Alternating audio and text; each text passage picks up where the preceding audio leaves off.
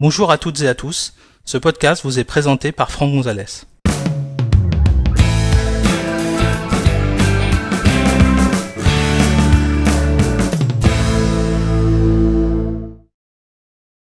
Dans cet épisode, nous allons découvrir comment ajouter des raccourcis Siri à votre terminal iOS.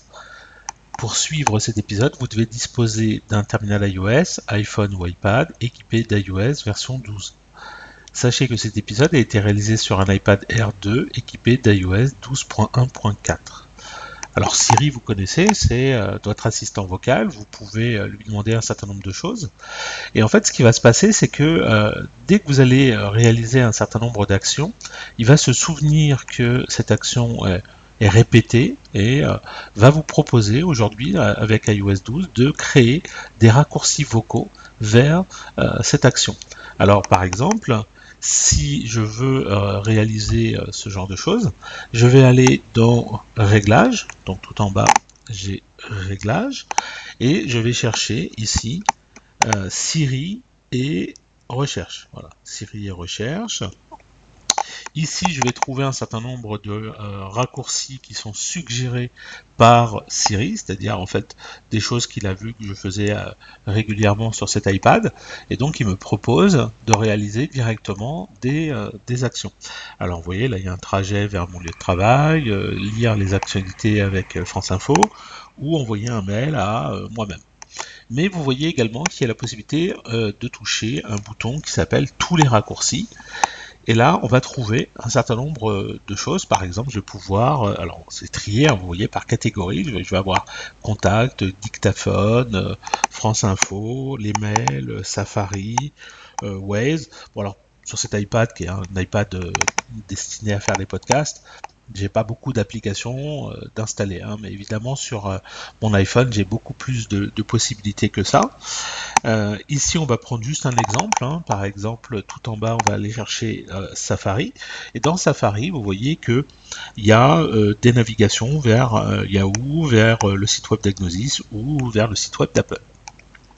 Et j'ai un bouton plus à droite de cette action. Donc par exemple je vais toucher Agnosis. Et ici, j'ai une fonction ajouter à Siri et un bouton euh, tout en bas, et voilà une petite info euh, France Info qui arrive en même temps.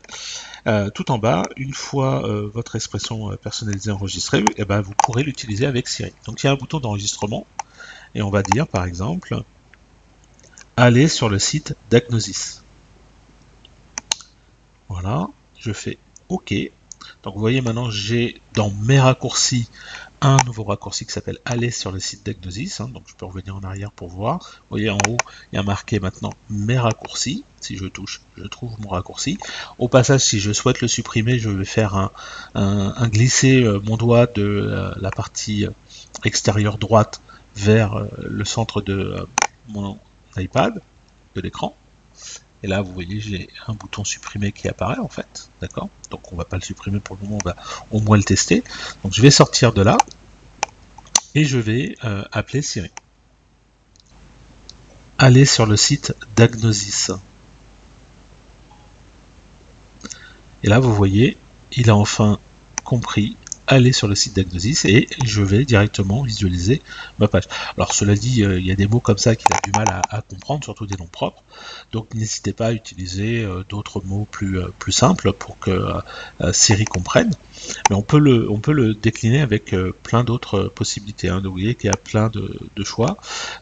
moi, pour le moment, sur mon application, j'ai pas beaucoup de d'applications d'installer, mais vous voyez par exemple lire les actualités. Alors je vais faire pareil plus, ajouter à Siri, lire les infos France Info. Ok. Et on va faire lire les infos France Info. Et là, vous voyez, ça lance automatiquement l'application France Info et vous allez aller sur les news. Voilà. Donc, vous voyez, on peut rajouter assez facilement des actions à Siri euh, pour réaliser des opérations sans les mains, hein. c'est un peu le but, euh, et assez facilement.